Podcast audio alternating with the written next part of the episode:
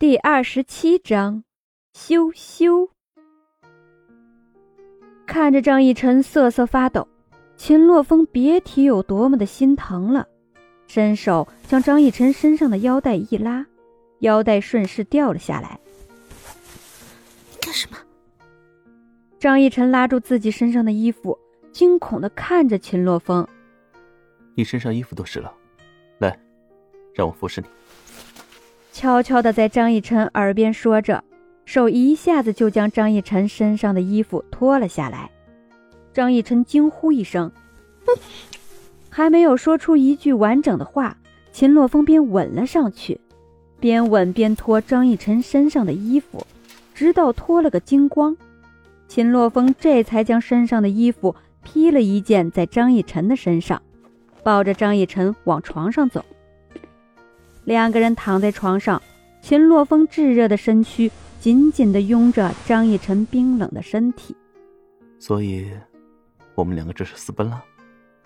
秦洛风将张逸晨从张府带了出来，不顾孝道，不顾外界的议论。不仅如此，两个人还互相将对方的身体给看光了。如果说这都不算私奔的话，什么算私奔？张逸晨点点头，贴紧了秦洛风的胸口，就这样沉沉睡下。秦洛风亲吻张逸晨的额头，拥着他，温暖着他冰冷的身体。第二天一清早，秦洛风便醒了，为张逸晨准备了所有应该准备的东西之后，亲自动手下厨做饭。等到张逸晨醒来的时候。秦洛风正坐在张逸晨的身边，等着张逸晨醒来。一睁眼就能看到他。这一刻，张逸晨的心里甜甜的，想要起身，但是身上却没有一件衣服，只有昨天晚上秦洛风为张逸晨穿上的那一件。秦洛风将一件衣服递给张逸晨，穿吧。接过了衣服。张逸晨对秦洛风吐出舌头，伸手将罗帐放了下来，换上了秦洛风给张逸晨买的衣服。张逸晨下床了，这是第二次在秦洛风的家里过夜，而且第二次过夜就直接睡在了一起。这么快的进度，张逸晨都快要受不了了。但是每次看到秦洛风那一张帅气的面容，张逸琛没有办法不缴械，这样的人间尤物真是太帅了。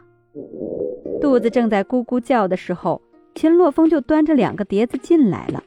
张逸琛一看是点心，还记得上次在马车上面，秦洛风给张逸琛的也是点心。这些点心难道说是秦洛风做的吗？满怀期待的看着秦洛风。张逸琛咂巴咂巴嘴，伸手拿了一块，放到嘴里嚼了两口，味道还不错。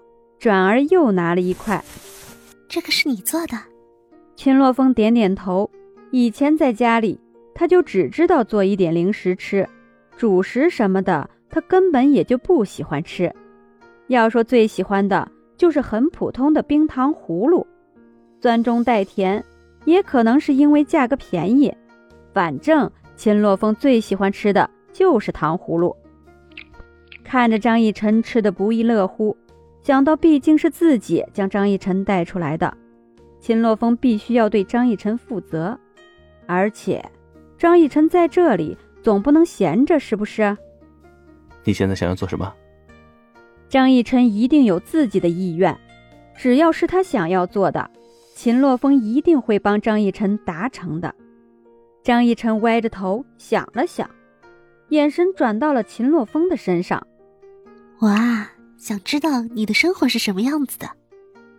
也就是说，张逸晨想要知道秦洛风这个杀手的生活是什么样子的。秦洛风摇摇头：“不行，我的生活太危险了。主要就是现在秦洛风的每一个刺杀任务，基本上都是很高难度的。”就好像是在张将军府刺杀妾母一样。看秦洛风不同意，张逸晨脑袋一歪，眼珠子一转，忽然想到什么，那让我去看看你的老家在哪儿。这个地方虽说很大，看起来还不错，但是张逸晨在上一次来这里的时候就已经把这里观察了一遍。这里除了秦洛风以外就没有其他人了。而上一次那么多的杀手是从哪里来的？绝对不会是这个地方的，因为这里很多房间都是空着的，上面灰尘满满的一层。秦洛风有点慌了，看着张逸晨那清澈的面容，一时间不知道应该说什么才好，只得点点头。他在疑惑张逸晨是怎么知道这里不是他的老家的。但是他又不好问出来，他们两个刚刚才在一起，要是问这个的话，指不定会出什么事情。张逸晨欢呼一声，将嘴里的东西三下五除二的吃完了，对着秦洛风就是吧唧一口。吃完了所谓的早饭，张逸晨洗了个澡，还是穿着秦洛风给张逸晨买的那件衣服，带着张逸晨上了马车。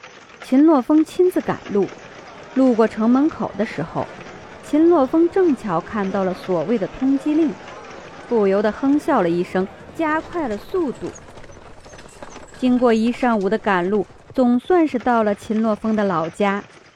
张逸晨下了马车，四处看了看，发现这里云雾环绕，景色优美，绝对是一个修心养性的地方。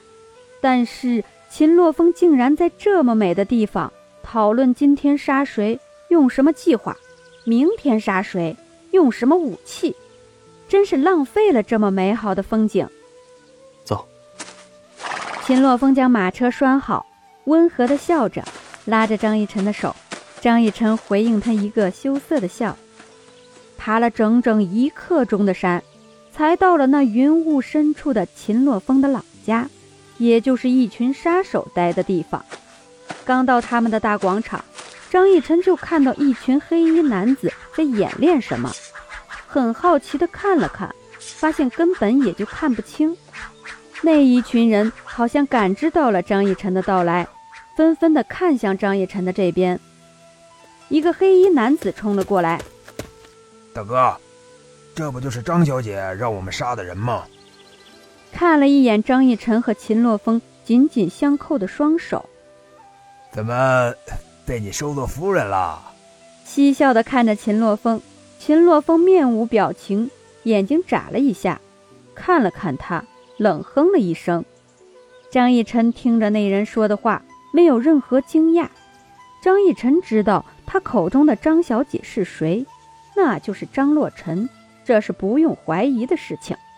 只是。张逸晨还是被秦洛风的冷漠吓到了。大哥，你怎么回来了？还有，这个是我们的嫂子吗？好小啊！三两个杀手围到了张逸晨的身边，张逸晨很明显的害怕了，畏畏缩缩的躲在了秦洛风的身后，抓着秦洛风的衣袖，看起来慌极了。看着张逸晨那个小娘子的模样。几个杀手的心都不禁软了下来。这么可爱的张逸晨，这么可爱的嫂子，虽说看起来年龄有点小。行了，别盯着他看了，你们继续排练吧。秦洛风的声音很冷，很有磁性，命令着他们继续。秦洛风带着张逸晨到了自己真正的老家。不大的一个房间，左边全是书架。右边一张很大的床，窗户很低，此时紧紧闭着。若是将门也关上的话，整个房间绝对都是黑的，暗无天日，伸手不见五指的那种，就好像是秦洛风身上那件黑色的衣服。张逸晨将行李放在了地上，四处看了看，最后目光还是落在了秦洛风的身上。嗯。看来看去，还是只有你能够吸引我。这是什么意思？这是说秦洛风房间没有吸引张逸晨的能力？